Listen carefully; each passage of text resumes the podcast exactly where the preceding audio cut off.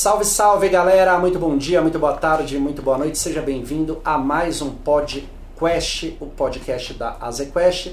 Estamos aqui hoje de novo com dois grandes convidados: o príncipe do condado, o galã da Faria Lima, Alexandre Silvério, o CIO da Azequest, o cara que decide aonde vai pôr os seus investimentos aqui, o que vai subir, o que vai cair e ao lado dele, muito mais bonito do que ele, brasiliense, o que é uma ótima notícia nesse momento, o nosso melhor maratonista. Sim, teremos um brasileiro em Tóquio correndo a maratona por você.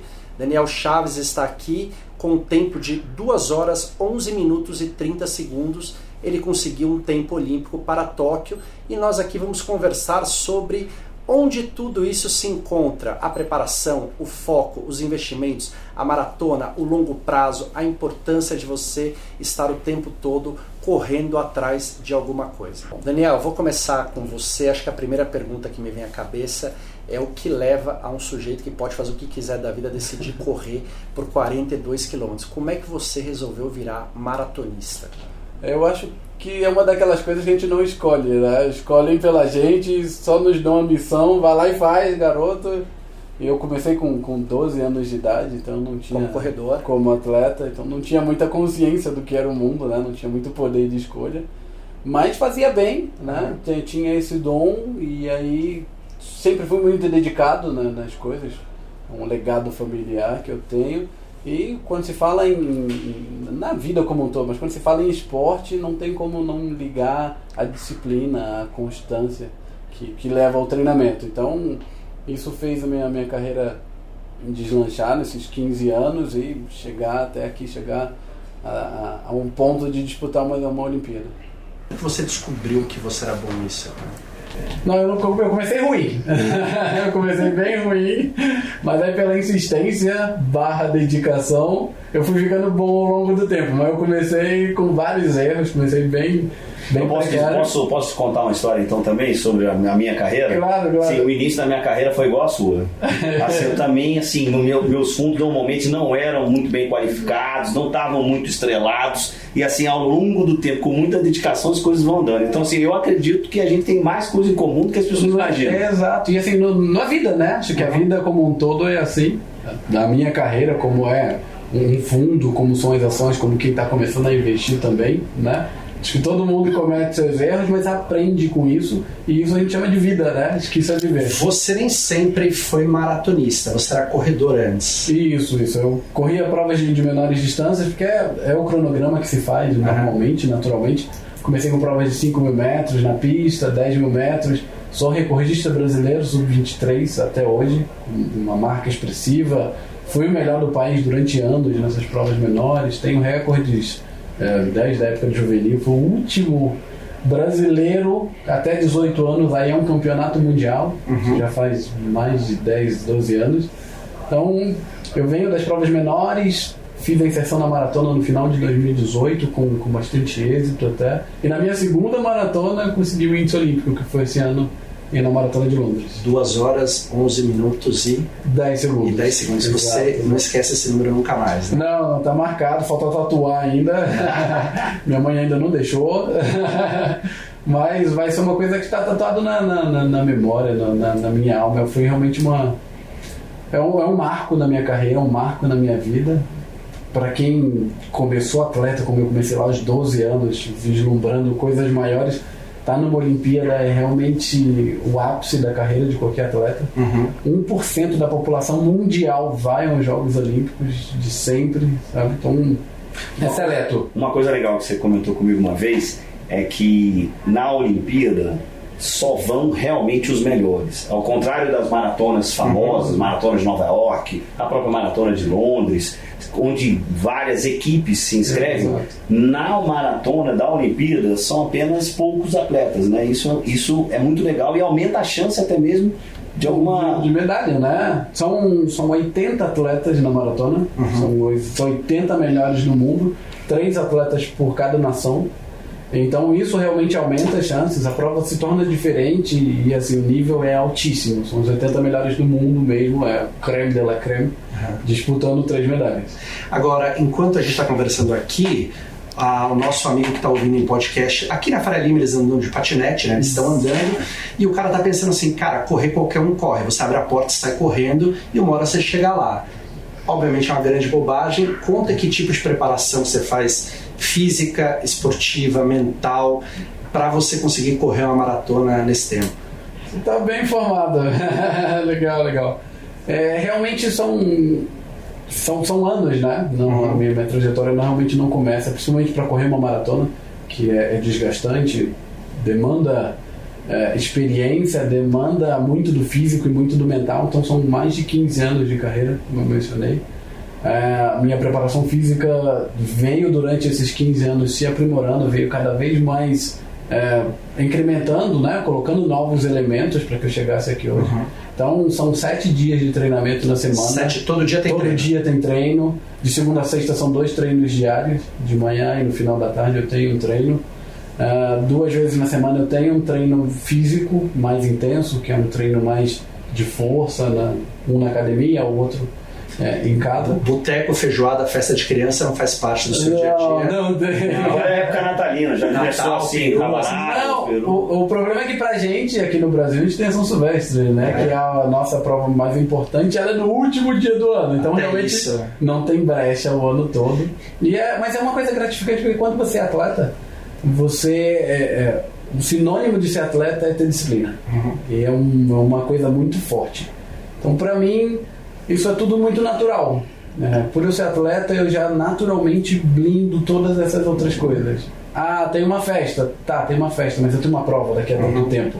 Então, elas nem se batem. Acho que essas coisas nem entram no meu dia a dia, por eu já estar tá com foco em algo lá na frente. Uhum. Então, é e muito... a cabeça nisso tudo, sabendo que tem uma Olimpíada daqui a seis, sete meses, você vai estar com os melhores. O que, que, que você pensa para não ficar nem muito muito pilhado, nem também muito. Enfim, qual é a preparação para isso? É, é, confiar muito nisso, exatamente. É confiar na preparação que está tá sendo feita, é uhum. confiar nas pessoas que estão comigo, na, na minha equipe, no meu suporte, nas pessoas que gerenciam o meu fundo de treinamento, as uhum. pessoas que gerenciam a minha saúde hoje, que são na parte médica.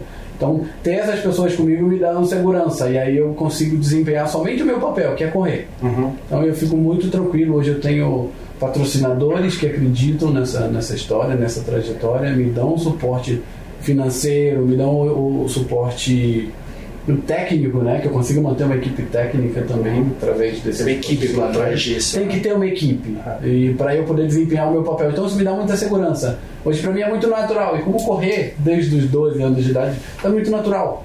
Então focar nisso só de correr para mim é muito muito Silvério, muita coisa em comum, né? Tem que ter uma equipe por trás em todo fundo de investimento, Sim. tem uma equipe por trás que ajuda a decidir, tem uma preparação, muita coisa para ler, muita coisa para estudar, tem um pouco de cabeça, né? Também de absorver que todo dia tem CDI, que tem meses que, vai, que, que, os fundos vão mal e também não se deixar levar pelos meses onde você arrebenta. É, foco, quem mais tem? Longo prazo, né? Um investimento em longo prazo ah, você poderia ser maratonista, mas não, definitivamente resolveu vir pro fundo. No, máximo eu jogo um tênis e mais do que isso eu não consigo. Cara, acho que seria, nunca consegui correr, na Acho verdade. que seria legal você contar para as pessoas que elas não têm muita ideia qual é a preparação quando a gente olha a cota no dia 31 do mês e fala, pô, o fundo deu 130 do CDI, ótimo. Ninguém tem ideia do que aconteceu Sim. nesse mês para aquele 130, né? Eu acho assim, tem muita coisa parecida com, com, uhum. com o Daniel, com a preparação que ele acabou de descrever. Quando a ZQuest é, é, procurou o Daniel e a gente patrocinou, começou essa ideia do patrocínio, é muito no sentido de algo que a gente vem falando aqui dentro há muito tempo, de que investimento não é uma corrida de 100 metros, uhum. é uma maratona. Quando está da preparação né, e o produto final, uma marca expressiva, como as marcas do Daniel, é, a rentabilidade de um determinado fundo, acho que o que vem antes, a, o processo, é, e ele falou de, um, de, uma palavra que eu repito muito com o meu time, né, que é a questão da disciplina. É, se você tiver um bom processo de investimento, tem meio caminho andado para entregar um bom resultado. Se você tiver boas pessoas, também é uma parte desse, desse caminho. Mas se isso não estiver extremamente é, combinado e com muita disciplina, vai ser muito difícil é, chegar aos resultados esperados, atingir a rentabilidade target dos fundos. Né? É, nesse sentido, o processo de preparação que ele acaba tendo com equipe completa, com muito, é, é, muita preparação do ponto de vista psicológico, traz muita semelhança, porque a gente não chega aqui de manhã cedo, não sai correndo pela Fadelema, como você falou, é, e simplesmente olha para uma tela ou algumas telas de computador e toma as decisões. Uhum. É, costumo dizer que ao longo do. A gente, ao longo da minha carreira, nesses últimos 25 anos, é, o mercado mudou bastante. É, e o que me anima todo dia, na verdade, a fazer o que eu faço, a minha equipe, a continuar buscando as melhores oportunidades de investimento, é a nossa capacidade de aprender, de continuar buscando as informações e principalmente de olhar para o mundo e buscar as melhores oportunidades. Então, é, é quase 24 por 7 também, uhum. no sentido de que, assim, no fim de semana pode sair uma notícia, pode acontecer algum fato inesperado e a gente tem que estar tá se atualizando o tempo inteiro para saber as consequências daquilo no nosso cenário econômico, no resultado de uma empresa. Então, é, a preparação dentro de um processo em equipe e disciplinado também é fundamental. Eu acho que vocês dois têm uma outra coisa em comum, que, por exemplo, já não acontece na minha. Né? Eu, eu vou para a CBN fazer um programa de rádio. O programa ele tem que ser bom. Ele não tem que ser melhor do que algum outro programa de algum outro lugar ou que eu fiz. É eu tenho que fazer um programa bom. Vocês concorrem. Não adianta você fazer um bom ter uma boa rentabilidade se todo mundo tiver acima disso. Não adianta você fazer em 2 horas e 11 se todo mundo fizer em 2 horas e 9, né? Então, acho que isso, além, tem uma pressão extra, né, que é o fato de você ter concorrência o tempo todo. E acho que talvez o que diferencie as coisas que dão certo ou erradas é em como é que vocês lidam quando não dá certo, né? Como é que você chega aqui no dia primeiro, quando o fundo foi mal no mês anterior, como é que você se prepara para a próxima corrida depois de ter feito em 2 horas e 32 minutos uma maratona? O que, que a derrota te, te, te ajudou a trazer aonde você está hoje? Eu nem, eu nem pontuo a derrota, né? Uhum. Acho que a nossa.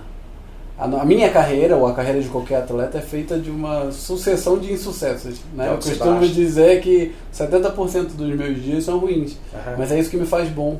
Uhum. Né? Por querer ter um dia melhor, acreditar no processo, saber que aquilo ali é, é, é normal e saber que é um processo. Uhum. Né? Que você vai ter outros dias ruins e você precisa aproveitar os dias bons durante esse caminho. Mas a, a, a carreira de, de, qualquer pessoa, como a vida, né? O que importa é quando você se levanta no outro dia, uhum. depois de ter tido um dia ruim. O sucesso é esse. Você levantou a cabeça, foi lá e fez outro treino. E não foi bom, você continua tentando na próxima vez, porque assim, você vai ter um dia bom, sabe? É, é aquilo, né? São, é um dia bom para cada 30, 40 ruins. Mas é isso, é isso que é o sucesso. É, é você se reerguer após a derrota. Isso que esse é o... Como é o dia 1 depois de um mês com ele? Eu acho é, tem, tem pontos aqui realmente muito semelhantes. Agora, é, existem os dias ruins. Uhum. É, a gente volta para casa muito abatido normalmente. A família acaba sofrendo um pouco, né? Porque tem aquele mau humor. É, agora, assim como nos treinos, a gente sabe que o dia seguinte a gente vai estar aqui de novo. Uhum. É, e a gente precisa aprender com aquilo, né? É, não foi nenhuma nem duas vezes. Ele falou que tem 70, 30.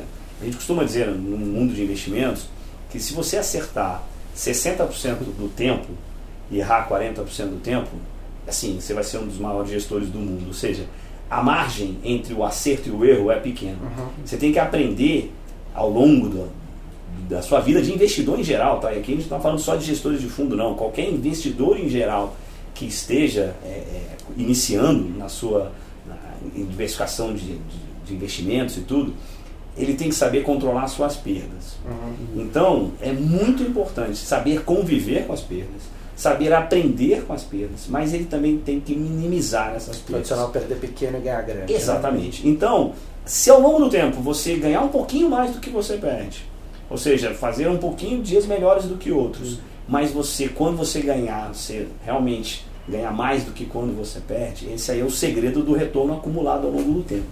É, e no que a gente faz, isso é muito, muito importante. Porque quando você constrói a performance de longo prazo de um fundo, na prática é evitando o que a gente chama de drawdown, que são as quedas grandes nas cotas, uhum. é que vai fazer com que você consiga superar as suas metas de rentabilidade, os seus objetivos de retorno. Agora, é, vão ocorrer os erros. Você tem que aprender com esses erros e seguir em frente. Né? Exatamente isso que remete a uma Olimpíada, por exemplo. Uhum. São quatro anos. Né? se durante esses quatro anos você perder menos e ganhar um pouco mais, é isso que você acabou de dizer, durante esse período longo de tempo, uhum. que é o período também que eu acredito que o investimento necessita ser para ser rentável, né? Na maratona também é a mesma coisa. São quatro anos para uma Olimpíada e aí o que você fez durante esse período vai dizer se você vai ganhar uma medalha ou não. Quando começa uma maratona, quando começa a prova, qualquer maratona que você corre, em que momento, tem algum momento que você saca que, que hoje é seu dia, ou que pô, hoje não está com cara que vai ser seu dia, ou isso muda muito porque a prova é longa, não sei, o que, o que pode te ajudar ou te atrapalhar durante uma maratona que a gente nem imagina? Hoje, para quem se prepara bem, o dia D ele é, ele é, ele é pequeno, uhum. sabe? O foco está realmente na preparação. Na preparação você sabe. Na última semana de treino você chegou e falou assim, cara, eu fiz olho para trás, eu fiz tudo legal. Eu uhum. tive realmente dias bons, dias ruins, mas o saldo foi positivo. Então, esse dia eu estou preparado, eu estou confiante que hoje vai ser. E aí você tira essa confiança. Mas durante a prova tem suas variáveis também. Tem, tem o frio, frio, calor, vento. Pode estar tá ventando do nada. Em Londres esse ano, por é. exemplo, no sábado, uma ventania e todo mundo morrendo de medo, eu particularmente.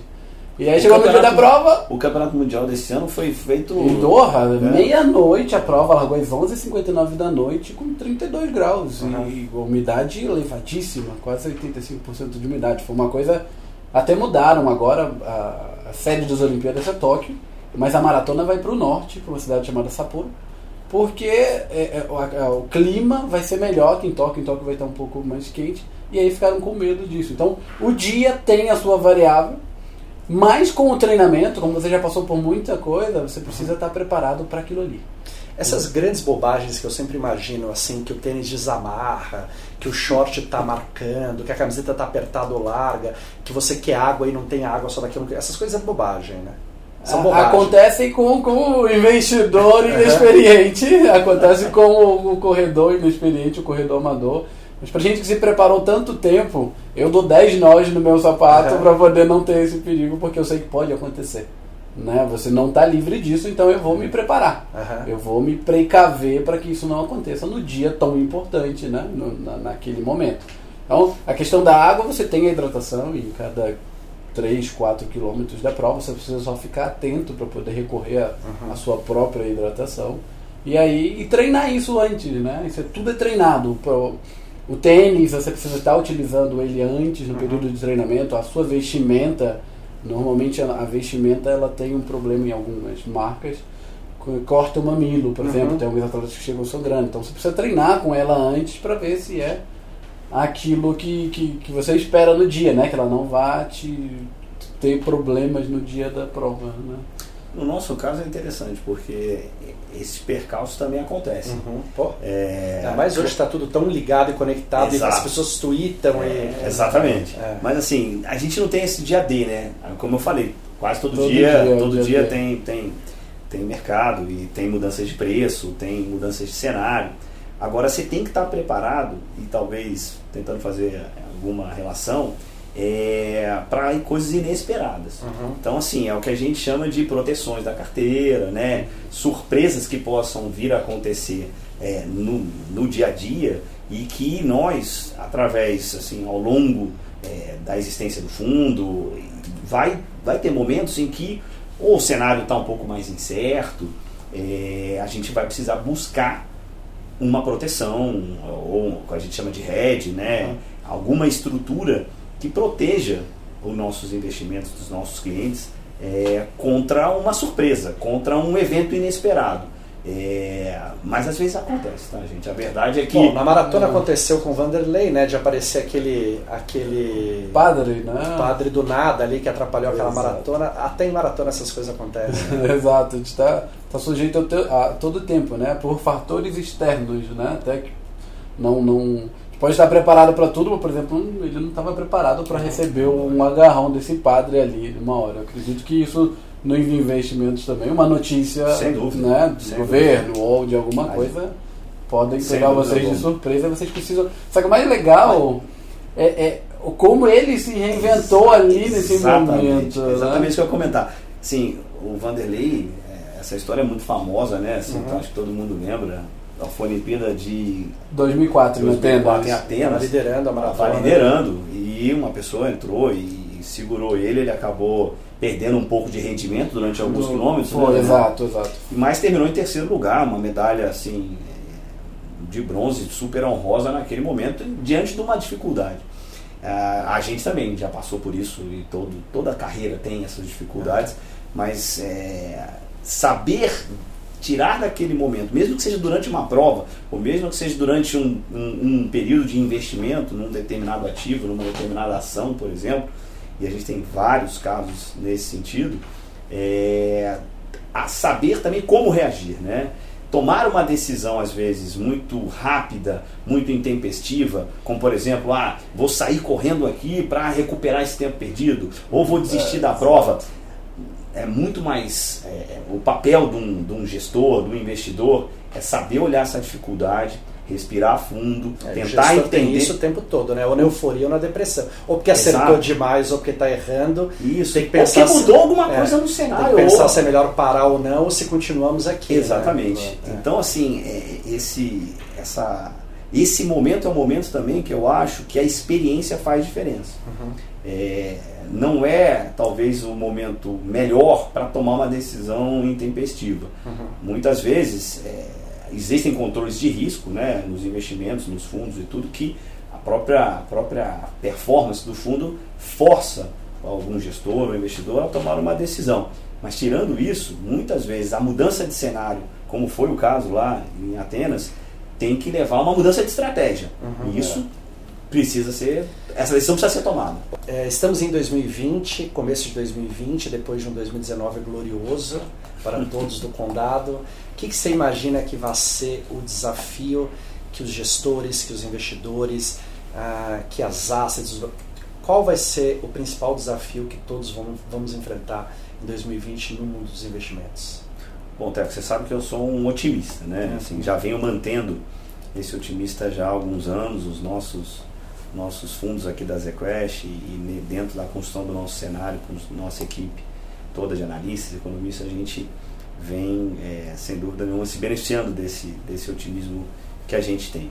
Eu acho que para 2020, é, a grande, o grande motor, eu acho, para a manutenção desse otimismo é o crescimento econômico. Uhum. É, a gente observou ao longo dos últimos anos um crescimento econômico bastante pequeno, é, com um início de recuperação ah, no final de 19, é, mas claramente a grande expectativa para esse ano é que a gente consiga arrancar com o crescimento da economia brasileira, o crescimento do PIB acima, em torno de 2,5% ou acima disso.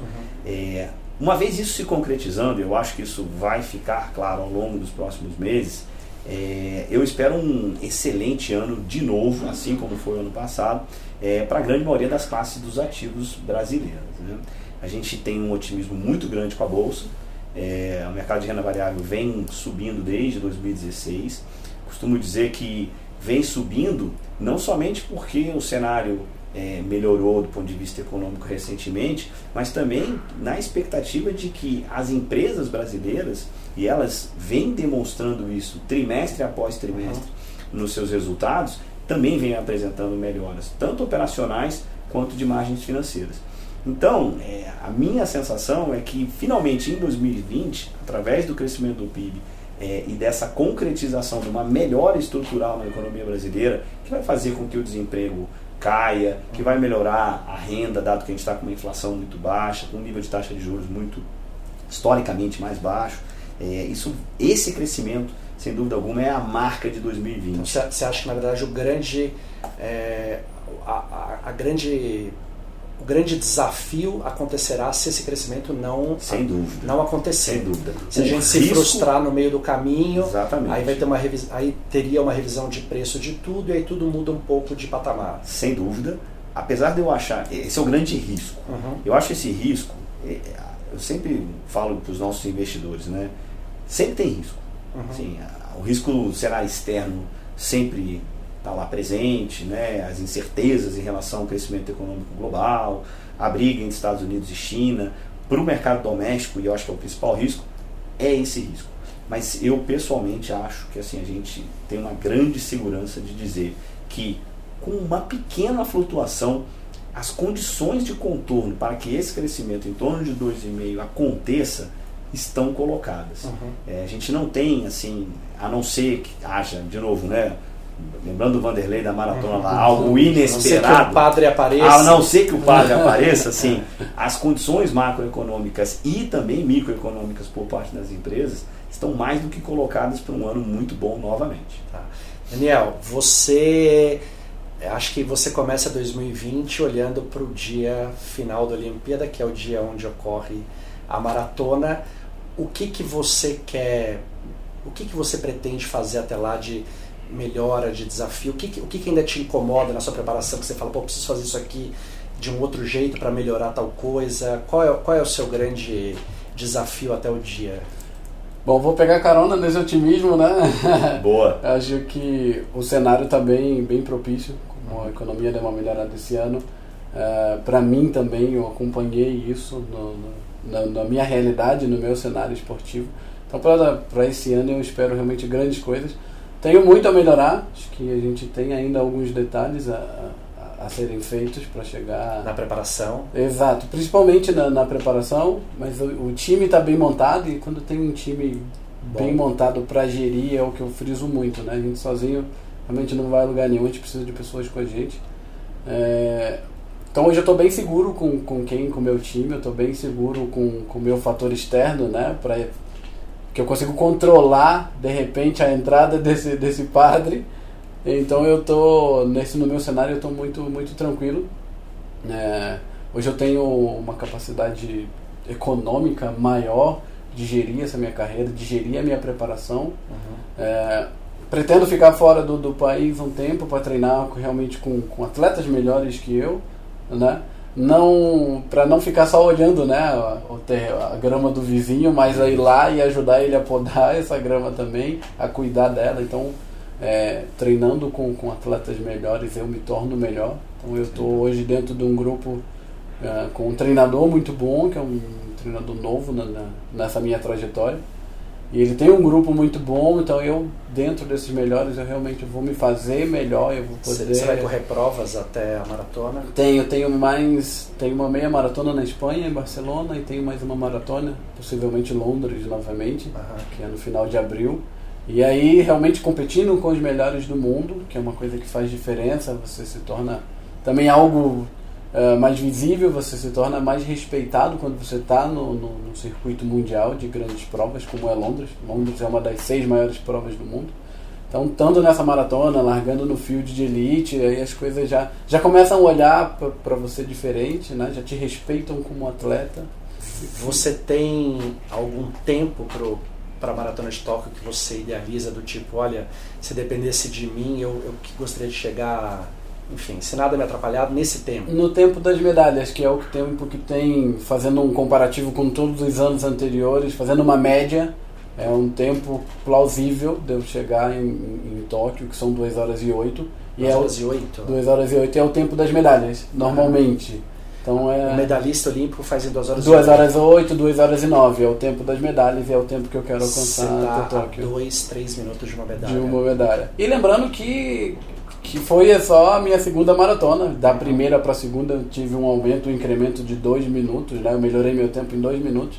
Então, é, como hoje o mundo me vê, né? Como a ZQuest também tem isso, né? Como o mercado enxerga a ZQuest. Então, quando, como o mundo me vê, vê hoje, como vê o Daniel hoje no cenário mundial.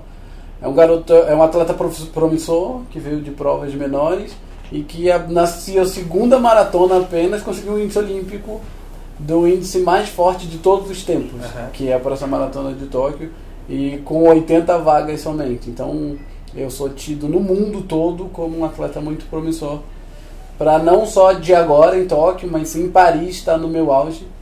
E a coisa a longo prazo funciona. Novamente, a gente tratando disso, né, de longo prazo, de estar tá colocando um pouquinho a cada, a cada momento da, da carreira. Então, para chegar em Paris no auge da performance e sim brigar por um recorde, brigar pelo recorde brasileiro, sul-americano, que é realmente tido como um dos mais fortes do mundo.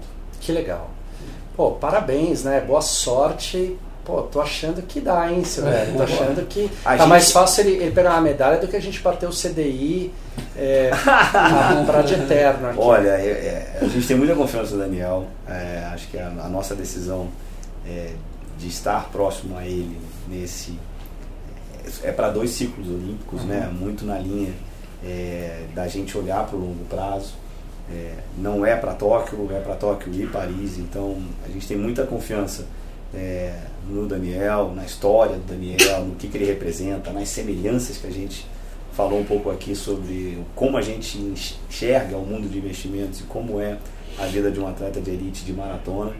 Então a gente está super otimista então pronto para 2020. Né? Acho que a gente pode, a gente, esse aqui é o quarto podcast, né? Quarto. A gente pode marcar lá pelo décimo primeiro, décimo segundo, refazer esse papo com o Daniel, dessa vez com a presença da medalha. A gente está falando da Olimpíada em agosto, certo? É. agosto, então, dia 9 assim, de agosto. É. O crescimento já vai estar tá aparecendo. É isso. Assim, a bolsa já vai estar tá acima dos 125 mil pontos e medalha no peito. Talvez você até tenha pago o almoço que você está me devendo. Gente, essa foi a conversa. Acho que não tem como não acabá-la desejando boa sorte, torcendo. É uma energia muito boa. Eu, eu, eu senti a medalha aqui no meu peito em certo momento. Eu não sei, continuo sem saber o que leva alguém a correr tantos quilômetros, mas enfim, temos um, um maratonista aqui. Se você gostou, manda para os amigos, manda para os colegas. Se quiser ouvir os outros, ó, o Silvério participou aqui do primeiro com o Guilherme Benchimol. A né? gente acertou aquela previsão, porque o Guilherme falou da possibilidade de IPO. E teve IPO. E teve IPO, então. A ZQuest é muito pé quente, cara. Isso Nossa, é inegável, tô... é muito pé quente. A minha carreira estava afundando, depois que eu vim fazer coisa com eles, decolou, cara. Depois vai acontecer com você também. Não, eu tô, tô lisonjeado então de vir aqui, né? Antes das Olimpíadas, o que é bom, é, é um ótimo. cenário, né? E vamos trabalhar para isso acontecer. Então é isso. Até o mês que vem. Se você gostou, manda para os amigos e ouve os anteriores que também foram bem legais. Até o mês que vem.